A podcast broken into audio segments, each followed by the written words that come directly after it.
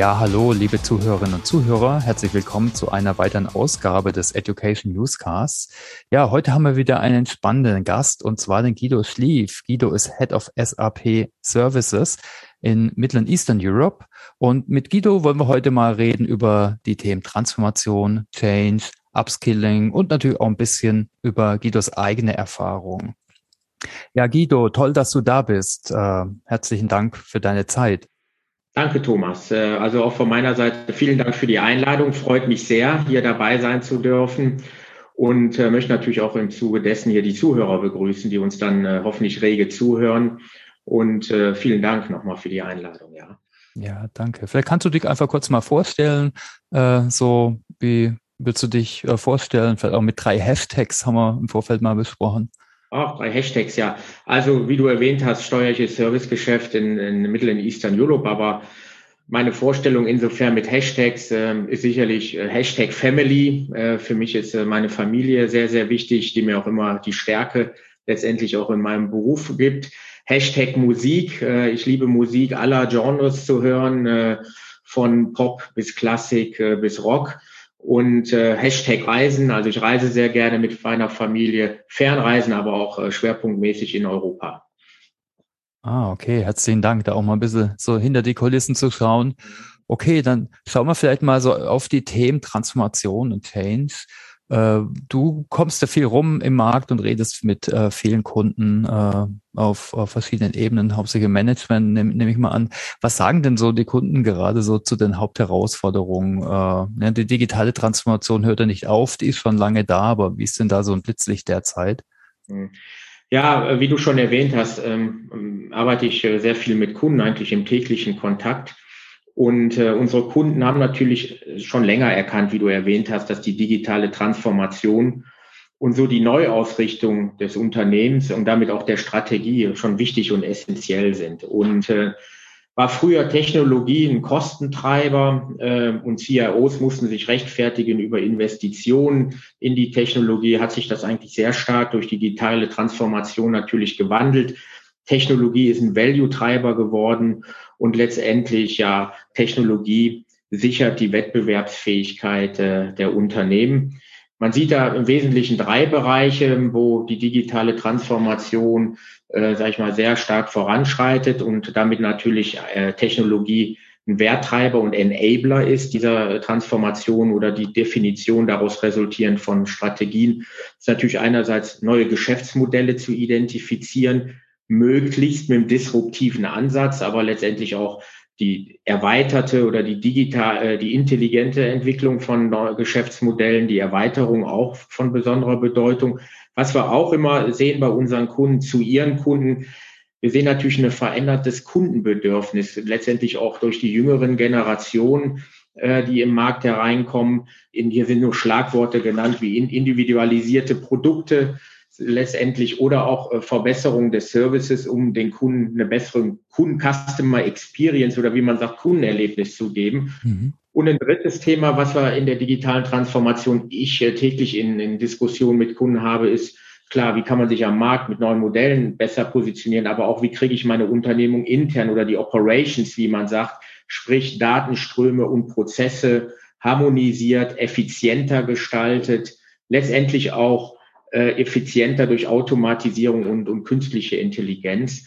Und man sieht, äh, das sind schon äh, sehr, sehr, sehr starke äh, Treiber. Und du sagtest die Herausforderungen, die letztendlich für diese Unternehmen stehen. Mhm. Ja, ja, also ich nehme zwei Herausforderungen wahr. Einerseits natürlich die Menschen im Unternehmen, letztendlich auch die, die Führungsetagen im Unternehmen, die letztendlich schon bewusst sind, die Dringlichkeit, die digitale Transformation voranzuschreiten, aber auf der anderen Seite irgendwie den digitalen Mindset so nicht ausgeprägt haben und äh, letztendlich auch selber dann Ängste haben, vielleicht äh, diesen Weg zu gehen in die Transformation. Ein zweiter Punkt ist selbst, wenn ein Unternehmen eine digitale Transformation Roadmap erarbeitet hat, hat eine klare Vorstellung, wo will man hin, wie kann man durch Technologie Mehrwerte erzielen, Nehmen wir aber auch äh, da letzt wahr, dass eigentlich an der Umsetzung hapert. Also die Umsetzung ist letztendlich erschwert möglich oder kaum möglich aufgrund technischer Restriktionen. Und wenn wir äh, letztendlich darauf sehen, woher kommt das? wenn ich mit Kunden spreche, stellen wir sehr stark fest, dass die technische Restriktion daraus resultiert, dass unsere Kunden schlussendlich veraltete, technologisch veraltete Systeme teilweise im Einsatz haben oder eine Vielzahl von unterschiedlichen Plattformen in Betrieb haben, die eigentlich nicht mehr up-to-date sind und eigentlich auch neue Geschäftsmodelle oder die Abbildung der Network Economy, weil ein Unternehmen ja immer mehr im Austausch mit Lieferanten, Kunden, politischen Trägern, Behörden steht, eigentlich die technischen Voraussetzungen nicht gegeben sind. Und die Frage ist, wie kommt man nach vorne? Äh, und wo helfen wir da auch unseren Kunden natürlich auch als SAP ist zu sagen, wie kommt man aus der Sackgasse raus? Und da muss man ganz einfach sagen, da hilft natürlich der Move, wie man so sagt, in die Cloud, sag ich mal, die Erneuerung der technologischen Plattform zu gehen, diesen Weg. Und der geht am schnellsten natürlich, wenn man dann auf cloud-basierte Plattformen geht oder auf cloud-basierte Lösungen, weil man im Zuge dessen sich sehr schnell von dem Ballast von den alten Technologien befreien kann und natürlich dann auch äh, die Basis legt für zukünftige Investitionen. Aber damit sind natürlich auch große Veränderungen der Organisation am Ende natürlich betroffen. Und äh, also eine Metapher so für die digitale Maturity ist also die digitale Fitness. Wie, wie digital fit siehst du denn so den deutschen Markt? Ist es wahrscheinlich ganz unterschiedlich, oder? Ja, man kann das eigentlich nicht hm. Hm. Äh, einerseits äh, hängt es letztendlich nahe davon ab, auch von den Industrien. Ne? Man sieht, es ist von hm. Industrien, von Industrien sehr unterschiedlich. Die digitale Fitness hängt einerseits davon ab, na gut, wie, wie ist letztendlich auch die, äh, die Workforce-Struktur in den Unternehmen letztendlich. Äh, auf der anderen Seite auch äh, gibt es bei gewissen Industrien extrem schnelleren Handlungsbedarf oder viel höhere Potenziale, die die Digitalisierung bietet, als in anderen Industrien. Aber was man auf jeden Fall zusammenfassen kann, dass äh, durch Covid-19 natürlich eine massive Beschleunigung stattgefunden hat der digitalen Transformation. Und äh, damit hat irgendwo jeder Kunde das Thema digitale Transformation auf den Tisch. Und früher hat man gestartet mit Prototypen, aber hier hat wirklich eine massive äh, Beschleunigung äh, stattgefunden. Und vielleicht mal um eine Kennziffer zu nennen, in den letzten 20 Jahren hat sich äh, der Handel, sage ich mal, digitale Vertriebskanäle, der Anteil am gesamten Handelsumsatz von 5 auf 15 Prozent erhöht. Innerhalb der letzten drei Monate hat sich dieser Anteil von 15 auf 33 Prozent katapultartig erhöht aufgrund natürlich äh, der Pandemie, die eingetroffen sind. Und dort wurde natürlich sichtbar, wie flexibel schon die Unternehmen sind und wie agil und schnell sie schon sein können, wenn äh, sie gewisse massive Notwendigkeit, Dringlichkeiten verspüren, sich weiterzuentwickeln. Und diese Weiterentwicklung von 15 auf 33 Prozent war äh, äh, war eigentlich für die nächsten zehn Jahre geplant. Mhm. Und in, das hat man jetzt in drei Monaten erreicht. Und da sieht man schon, die Dringlichkeit ist da, die ist erkannt. Die Unternehmen haben mehr die Flexibilität zu handeln. Und wenn wir im mittelständischen Unternehmertum gucken in Deutschland, stellen wir auch fest, dass eigentlich 43 Prozent aller mittelständischen Unternehmen digitale Transformationsprojekte gestartet haben, um einfach ihre Wettbewerbsfähigkeit für die Zukunft zu sichern. Mhm. Ja, ich komme aus dem Bildungsbereich, weißt du, von SAP Training und mhm. wo früher kein virtuelles Training ging, da war das ähnlich. Da ging es plötzlich und haben sich ja. neue Player, Player durchgesetzt, aber auch Kunden, die vielleicht eher, wie, wie so auch immer Vorbehalte hatten, äh, die haben es dann doch umgesetzt. Einfach, ich würde mal sagen, ne, so neudeutsch die Burning Platform war da. Also das war einfach der, der Bedarf da, ja. Ja, das haben wir, das haben wir ganz kurz darauf natürlich einzugehen. Auch äh, wir Mittel- und Eastern Europe haben, äh, sag ich mal, aus, im SAP-Umfeld gesehen das stärkste äh, Classroom-Training weltweit und mhm. dann natürlich auch vor hohen Herausforderungen gestellt.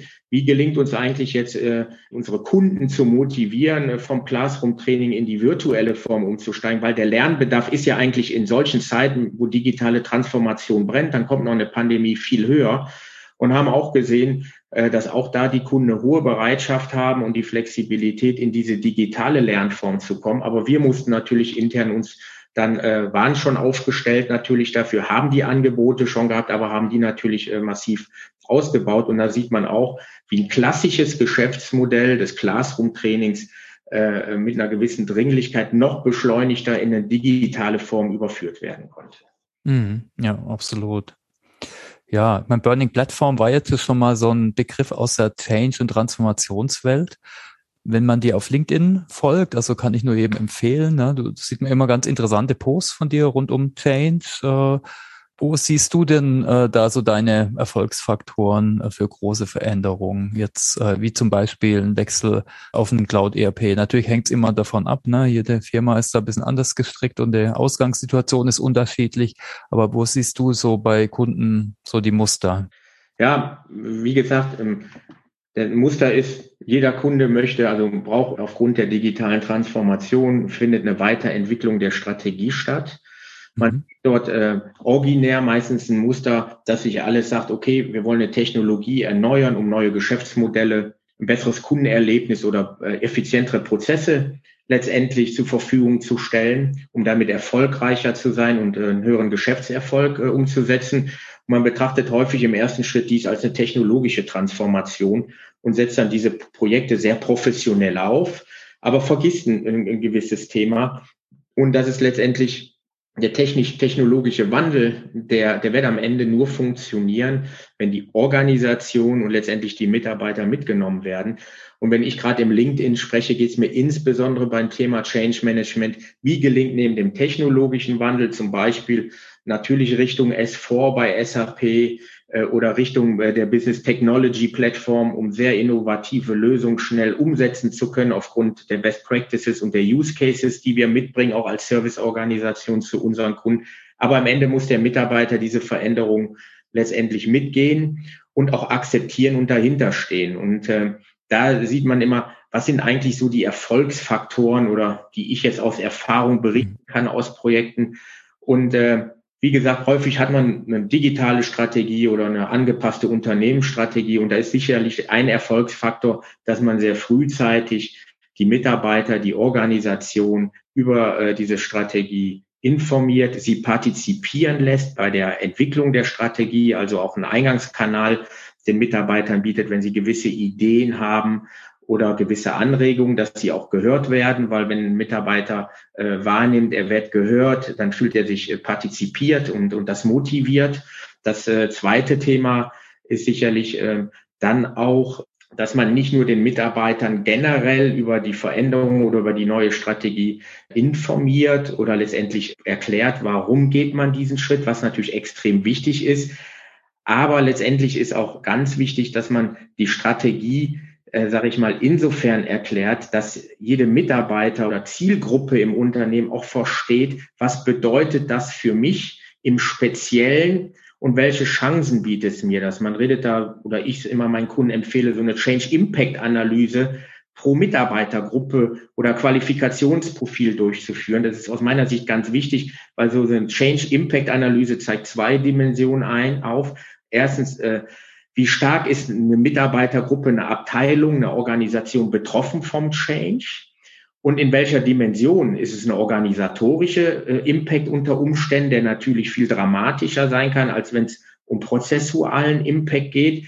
Und so eine Change Impact Analyse ist ein guter Startpunkt neben der vorgeschalteten Stufe, die Strategie zu erklären, um den Mitarbeitern das Gefühl zu sehen, sie werden beteiligt, auch in dem Change-Prozess, sie werden auch gehört mit ihren Ängsten und, und Sorgen.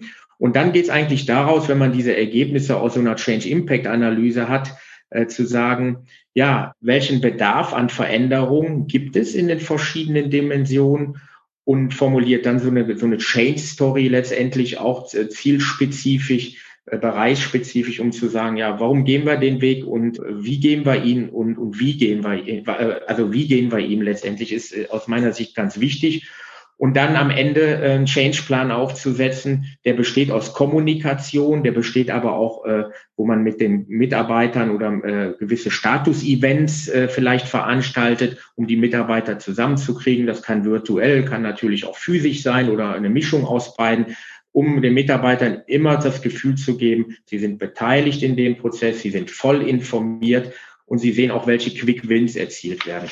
Und das sehe ich bei manchen Kunden, die sehr viel schon darein investieren in dem Thema Change Management. Aber wir sehen auch viele, die das noch sehr technologisch betrachten, diese digitale Transformation, die ja sehr technologisch riecht. Aber am Ende ist am Ende der Mitarbeiter essentiell. Und wenn der die Veränderung nicht mitgeht, wird jeder technologische Wandel äh, letztendlich scheitern. Ja, ich fasse vielleicht nochmal zusammen. Also gerade so Punkte wie einbinden, erklären, informieren, äh, hast du genannt. Und äh, was eigentlich ganz interessant ist, ich habe ich es im Vorgespräch schon äh, äh, erwähnt, ich hatte heute Morgen auch ein Podcast-Interview mit der Transformationsmanagerin von Ivonic. Und die hat natürlich genau die gleichen Punkte genannt. Natürlich muss es immer angepasst werden aufs Unternehmen und vielleicht für die Zuhörer. Also ich, wir werden demnächst im Podcast da auch noch weitere so Art Case Studies eben veröffentlichen. Äh, und ich denke, es ist immer interessant, da von anderen zu lernen. Und, und wann, wann Size Fits All passt bei diesen, hm. wie du sagst, überhaupt nicht, muss auf die, das Unternehmen zugeschnitten sein, äh, die Change Story und letztendlich der ganze Change-Prozess. Auch wenn man viele äh, Methoden und Standards verwenden kann, aber er hm. ist immer speziell letztendlich auch anzupassen. Genau, ne, hatten wir auch die, die Diskussion, zurzeit äh, reden alle, wir müssen agile Methoden und Pipapo anwenden und Kotter kannst du vergessen und so. Aber die, die hatte zum Beispiel gesagt, ja, nee, äh, die Organisation ist einfach für solche Sachen noch nicht reif. Die haben eher ein Wasserfallmodell gemacht und wenn es dann erfolgreich damit ist, dann ist es auch okay. Ne? Also da darf man, muss man immer schauen, ne, wo die Organisation steht. Ja. Vielleicht nochmal eine, eine andere Frage. Äh, wir haben jetzt über Change und Transformation äh, geredet. Ein wichtiger Punkt ist auch so Befähigung der jeweiligen Zielgruppen, also ob es ein Experte ist oder ein End-User. Äh, wie siehst du denn da die Rolle speziell im Raum von Change Management? Ja, also Thema Training, Enablement oder Education, je nachdem, welche Begrifflichkeit äh, beim Kunden oder der Kunde für sich verwendet, ist im Bereich Change also eigentlich ein ja, zentraler Punkt. Weil wenn ich über Veränderung rede, führt das meistens darauf, dass vielleicht eine Organisationsform sich sogar verändert, dass Mitarbeiter neue Aufgaben übernehmen oder Mitarbeiter letztendlich erweiterte Aufgaben übernehmen müssen oder letztendlich Prozesse die man äh, standardisiert und harmonisiert. Das nehmen wir bei unseren Kunden sehr stark wahr, äh, weil äh, die wollen letztendlich sich öffnen, auch zu Lieferanten. Und da ist ein Standard zu verwenden sicherlich hilfreicher, um die Kommunikation bestmöglich äh, zu unterstützen ist Training und Enablement ganz essentiell. Einerseits natürlich die Projektmitarbeiter, die hier betroffen sind, letztendlich die diese Transformationsprojekte führen. Dort haben wir ja auch unser Angebot, wo wir letztendlich sowohl virtuell als auch natürlich äh, physisch äh, natürlich weiterhin auch, um das nochmal klarzustellen, natürlich die Projektmitarbeiter frühzeitig schulen. Und da geht es sich nicht äh, um Features, Function, wenn man vielleicht um eine Soft um die Softwareeinführung S4 redet, sondern letztendlich, du hast das Thema Methode genannt. Man kann natürlich nur agil arbeiten, was schon sehr viele Vorteile hat, was wir bei Kunden auch sehen, wenn natürlich der ganze Mindset, äh, sage ich mal, äh, bei dem Projektteam verankert wird. Was sind eigentlich die Vorteile von der agilen Projektmethodik? Wie strukturiert sich ein Projekt äh, ganz anders, nämlich als im Wasserfall? Und wie geht man vor? Aber äh, Schluss letztendlich auch alle Mitarbeiter, auch unabhängig, wenn sie nur End-User sind oder ähm, die nachher betroffen sind von dem technologischen Wandel, ist End-User Enablement die zweite Säule, die wir ja auch anbieten, äh, extrem wichtig, weil man bekommt nur die Akzeptanz einer, einer technologischen Veränderung, einem Wandel und einer neuen Marktpositionierung, wenn die Mitarbeiter den Prozessen, den Strukturen folgen können und diese beherrschen und nur über Training, gezielte Trainingsangebote müssen die End-User befähigt werden. Aber das ist nicht eine One-Time-Aktivität, sondern wir sehen insbesondere im Move to the Cloud, wenn ja auch kontinuierlich viel kurzfristiger neue prozessuale Möglichkeiten zur Verfügung gestellt. Das heißt, End-User Learning wird hier zu einer lebenslangen Journey. Und äh, dort ist ganz wichtig, dass die End-User nicht nur einmal dann geschult werden in der Hoffnung, es funktioniert, sondern kontinuierlich letztendlich die Möglichkeit haben, ihre Fähigkeiten weiterzuentwickeln. Und auch da bieten wir ja ähm, äh, auch durch deinen Bereich ja kontinuierliche äh, Journeys für unsere End-User an, so dass sie bestmöglichst den neuen Anforderungen gerecht werden, die das Unternehmen stellt. Und wenn das ermöglicht ist und sie fühlen sich sicher, dann äh, sind sie auch hoch motiviert und stehen natürlich dann auch hinter dem ganzen Wandel viel besser, als wenn man sie in eine unsichere Situation überführt mhm. und die letztendlich nicht die Fähigkeiten erlernen durften. Und das ist ganz, ganz wichtig. Mhm. Ja, okay, vielen Dank. Ja, ähm ich habe noch eine Frage, die ich nochmal einmal stelle. Was sind so die Tipps für Firmen? Wir hatten da eigentlich jetzt schon relativ viel, oder? Also mit dem Einbinden erklären und so weiter. Oder hast du noch was zum, zum Hinzufügen vielleicht? Ja, ich denke ganz, ganz wichtig, was sich auch herausstellt, wenn man so große Transformationsvorhaben letztendlich aufsetzt, äh, sehe ich auch zwei unterschiedliche ja, Ausprägungen im, im Markt oder bei unseren Kunden. Äh, ganz wichtig, was ich festgestellt habe, Erfolgsfaktor ist ein Executive Commitment und Management Commitment von oberster Ebene bei unseren Kunden. Und auch nicht nur im Kickoff äh, letztendlich oder im Kickoff-Meeting, wo man sagt, wo, wo solche Transformationsprojekte gestartet werden, sondern kontinuierliche Partizipation des Top-Managements, das einerseits rüberbringt, warum geht man den Weg, also immer auch die Dringlichkeit, aber am Ende auch immer die Bedeutung herüberbringt, warum man diese Transformation letztendlich geht. Also eine kontinuierliche äh, Alignment und Involvierung des Executives äh, auf Seiten des Kunden, sei es Vorstandsmitglieder oder äh, der die Ebene darunter, ist ein großer Erfolgsfaktor, motiviert die Mitarbeiter, macht die Bedeutung deutlich und ist ein ganz wichtiges Thema. Wir hatten Training und Enablement gerade angesprochen mhm. und natürlich das Thema insgesamt Change Management. Und was sicherlich auch äh, von Vorteil ist, dass äh, wir wissen also, Transformationsprojekte binden natürlich viele Kapazitäten. Man muss ein gutes Mittelmaß finden, dass natürlich auch die Mitarbeiter nicht überfordert werden äh, in, in diesen Projekten. Daher empfehle ich auch in diese agile Projektmethodik zu gehen, wo man dann wirklich die Programme, äh, sage ich mal, in kleine verdauliche Pakete teilt und äh, letztendlich dann an diesen einzelnen agilen Paketen arbeitet als Team mit schnellen Erfolgen, die dann auch wieder Kräfte freisetzen und den Motivationslevel erhöhen. Aber das sind äh, so die, die zusätzlichen, die ich da noch erwähnen möchte. Gibt sicherlich noch weitere Dimensionen, aber aus meiner Erfahrung sind, äh, sind das die Kernpunkte. Okay, vielen Dank. Ja, wir haben jetzt viel über Kunden gesprochen. Sehr wichtiger Bestandteil ne, von der SAP oder von, von so einem Geschäftserfolg ist unser Ökosystem. Vielleicht können wir da mal noch drauf schauen, äh, spezielles Upskilling. Äh, und das Ökosystem ist ja auch äh, ein Prozess von der Transformation. Also sicher ist da gerade der Move zur Cloud für viele Stakeholder dann ein großes Thema. Oder welchen Veränderungsprozess nimmst du denn da wahr? Ja, wenn, wir in die Partnerlandschaft gucken, äh, die ja für uns als SAP sehr wichtig sind, äh, und unsere Partner sind Erfolgsschlüssel des Erfolges der SAP, die natürlich äh, bei unseren Kunden helfen, diese Transformationsprojekte durchzuführen. Und da kann man schauen natürlich, welche neuen Anforderungen leiten sich daraus ab. Was ich wahrnehme, ist, dass Kunden haben sie in, in, in der Vergangenheit so Transformationsprojekte in unterschiedliche Hände gegeben, vielleicht äh, in, in der Definition des Programmes oder vielleicht auch äh, in der Ableitung äh, der IT-Strategie aus der Unternehmensstrategie einen Partner gehabt, dann unterschiedliche Partner, die vielleicht umsetzen, dem ich war dass die Kunden möglichst mit Partnern gerne zusammenarbeiten, die den, die ganze Breite abbilden, sage ich mal, um einfach äh, für sich auch eine einfache Kommunikation zum Partner zu haben, einen Verantwortlichen im Boot zu haben, der sie durch diese Transformation führt.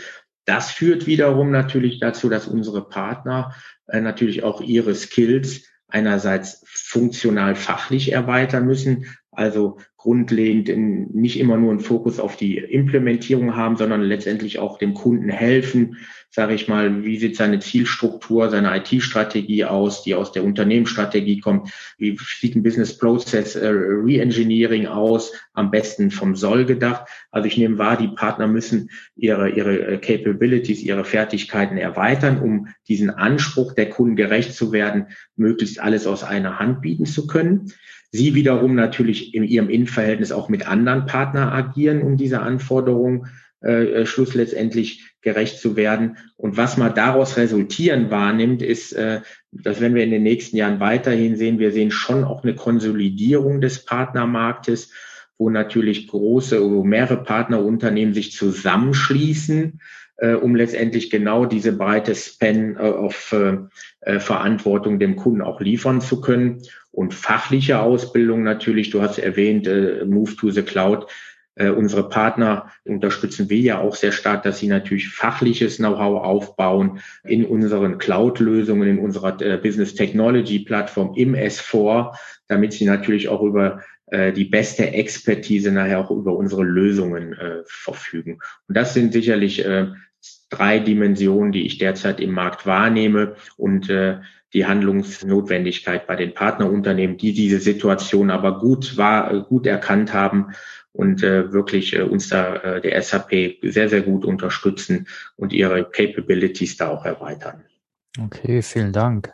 Ja, also wir sind jetzt eigentlich schon durch die Fragen, die ich vorbereitet habe, ganz gut durch. Wir haben am Ende immer noch ein paar persönliche Fragen, da würde ich gleich dazu kommen, aber vielleicht davor nochmal so eine Standardfrage, habe ich irgendwas vergessen oder gibt es irgendwas, was du gerne noch äh, sagen würdest? Gerade rund um Transformation, äh, Upskilling im Ökosystem und so weiter. Ach, eigentlich, ähm, glaube ich, haben wir sehr umfassend äh, herausgestellt, dass in, in den ganzen Transformationen die Technologie äh, Werttreiber geworden ist und massive Möglichkeiten jetzt bietet, sage ich mal, dass unsere Kunden wettbewerbsfähig bleiben oder noch wettbewerbsfähiger werden und am Ende der Mensch und die Mitarbeiter mitgenommen werden müssen, weil ohne sie der technische Wandel nicht erfolgt. Ganz wichtig aber ist, ähm, ich sehe es gerade im deutschen Markt, wir hatten darüber gesprochen, dass äh, nach der beschleunigten, ja, sage ich mal, insbesondere durch Covid bedingten digitalen Transformation meine Hoffnung ist, natürlich, dass alle Industrien, auch die öffentlichen Bereiche jetzt, äh, sage ich mal, äh, den beschleunigten Weg weiter einschlagen und verfolgen, damit letztendlich äh, in, in Deutschland auch, sage ich mal, das Thema Digitalisierung noch mehr vorangetrieben werden kann, weil die hört natürlich nicht bei einer Kommunikationsplattform oder bei schnellen Datennetzen, hört die nicht auf, sondern sie fängt dann erstmal an. Und äh, das ist eigentlich eher so ein Wunsch, den ich habe, aber weitere Themen habe ich nicht. Okay, alles klar. Dann vielen Dank. Ja, wir kommen dann zur Rubrik. Ich nenne sie so äh, spaßeshalb immer Home Story. Also wenn man keine persönlichen Bilder oder so, sondern fragen einfach immer unsere Gäste, äh, wie sie selber am liebsten lernen. Vielleicht kannst du da mal ein paar Punkte nennen. Also wie lernst du selbst? Vielleicht hast du auch gerade Punkte, die auf deiner To-Learn-Liste stehen. Ja, ich, ich persönlich lerne, kann man schon sagen, in, äh, indem ich mir Wissen aneigne äh, auf der einen Seite letztendlich, ja, indem ich Bücher lese, noch in Papier, aber auch digital. Ähm, das zweite Thema ist, ähm, Podcast finde ich auch ein ganz spannendes Medium. Äh, also ich höre mir selber sehr viele Podcasts an äh, zu gewissen Themenstellungen. Da ist Strategie ein wesentliches Thema. Einerseits, äh, um mit meinem Kunden natürlich gemeinsam den zu unterstützen, eine Strategie zu definieren. Aber ich persönlich als äh, Verantwortlicher einer Region auch natürlich die Aufgabe habe, äh, strategische Kompetenzen immer weiter zu professionalisieren, um auch meinen Bereich äh, zukunftsfähig immer wieder äh, aufzustellen. Und ähm, dann äh, interessieren mich gerade besonders gerade Themen um, um Sustainability und, äh, wo, wo ich letztendlich äh, auch ich persönlich äh, investiere, lese da gerade ein, zwei Bücher zu. Und drittes Thema künstliche Intelligenz, weil da sagt man, das bringt ja die, die, die nächste Revolution, die Fähigkeiten der künstlichen Intelligenz. Und am liebsten muss ich sagen, lerne ich, und das praktiziere ich jetzt in meinem Bereich sehr, indem wir eigentlich Austauschplattformen diverse Austauschplattformen habe, die ich sehr genieße mit Mitarbeitern, die aus unterschiedlichen Bereichen, aus unterschiedlichen Kulturbereichen kommen, in unterschiedlichen Altersklassen unterwegs sind. Und wir machen immer so Roundtables und diskutieren Themen jeden Freitag, eine Stunde, anderthalb Stunde. Und äh, da lerne ich persönlich am meisten, weil ich sehe, wie unterschiedlich Sichtweisen von Mitarbeitern äh, sind, die mich persönlich sehr weit bringen. Also klar lerne ich für mich alleine, aber insbesondere kollaborat kollaboratives Lernen macht mir derzeit sehr, sehr viel Spaß. Okay. Und ähm, bei Podcasts habe ich eigentlich aufgehört. Als absoluter Podcast-Fan kannst du da vielleicht ein, zwei verraten, die du gerne hörst oder ab und zu hörst? Ja, ich bin jetzt ähm, äh, da auch wieder in den Themen Strategie, Work, mhm. Cloud Transformation, Cyber Security unterwegs und da gibt's natürlich einerseits Strategieberatung, die Podcasts veröffentlichen, die ich ganz gut aufgebaut finde. Ich höre die Harvard Business ähm, äh, Podcast sehr, sehr gerne und äh, dann welche auch spontan, äh, die man auf den Plattformen so findet, ohne jetzt äh, immer konkrete Namen im, Hinter im Hinterkopf zu haben, äh, wo dann äh, also ganz einzelne Personen Podcast mal anbieten, aber die ersten beiden genannten, äh, da fokussiere ich mich dann äh, insofern schon drauf. Weil die Fülle ist ja da auch äh, mhm. sehr groß im Markt und ähm, da muss man für sich ja auch priorisieren und fokussieren. Ja, genau. Und äh, kannst du vielleicht was zu deiner letzten wichtigen Lernerfahrung sagen? Ja, ich meine, ist eigentlich in den Themen, wie ich sagte, ich lerne jeden Freitag äh, von 10 bis 11 Uhr, wo ich diese Plattform habe über Teams oder, oder Zoom mit Mitarbeitern, wo man sich austauscht. Und äh, wir hatten äh, letzte Woche, äh, passte eben auch, haben wir erwähnt, eigentlich eine Lernerfahrung, nochmal zu sagen, was sind eigentlich so die Themen, warum klappt agiles Arbeiten oder agiles äh, Projektmanagement noch nicht so in der Breite, wie es, äh, wie man eigentlich denkt. Und äh, habe da viele interessante Sichtweisen äh, von Mitarbeitern bekommen, wo man natürlich dann auch sagen muss, ja, man muss beim Kundenschluss letztendlich auch den Raum schaffen, bevor man solche Programme startet. Und wir müssen vielleicht da auch nochmal unser Angebot noch erweitern äh, als äh, SAP, um den Kunden noch mehr zu helfen, in diese agile Welt zu kommen. Das war eine, nett, eine gute Lernerfahrung und ein netter Austausch äh, dazu zu dem Thema. Aber wir haben sehr viele Themen jeden Freitag. Also daher, ich habe die kontinuierliche Lernerfahrung zu verschiedenen Dimensionen, aber es gibt jetzt nicht die, die mich jetzt äh, in den letzten drei Monaten extrem hängen geblieben ist. Außer eine Lernerfahrung, die wir, glaube ich, alle gemacht haben durch die Pandemie, äh, wie schnell dann doch die Gesellschaft und Unternehmen agil arbeiten können und flexibel werden können, um einfach äh, ihre Existenz abzusichern. Das ist vielleicht so eine Lernerfahrung, hm. die ich verfolgt habe in den letzten anderthalb Jahren. Ja, absolut. Okay, ja, dann ganz herzlichen Dank für deine Zeit. Ich denke, jetzt sind wir eigentlich am Ende äh, angekommen. Ganz herzlichen Dank für alle, die zugehört haben, die dabei geblieben sind. Ich hoffe, ihr habt alle ein paar Punkte mitgenommen. Die ein, zwei Links, äh, wie immer, packe ich in die Show Notes. Auch äh, Guidos LinkedIn-Profil, dem könnt ihr gerne folgen. Ja, dann herzlichen Dank nochmal, Guido, für deine Zeit. Und ja. ich denke, dann machen wir einen Deckel drauf, oder? Genau, machen wir einen Deckel drauf. Vielen Dank. Hat viel Spaß gemacht. Okay, ebenso. Ja, also dann tschüss zusammen. Ciao.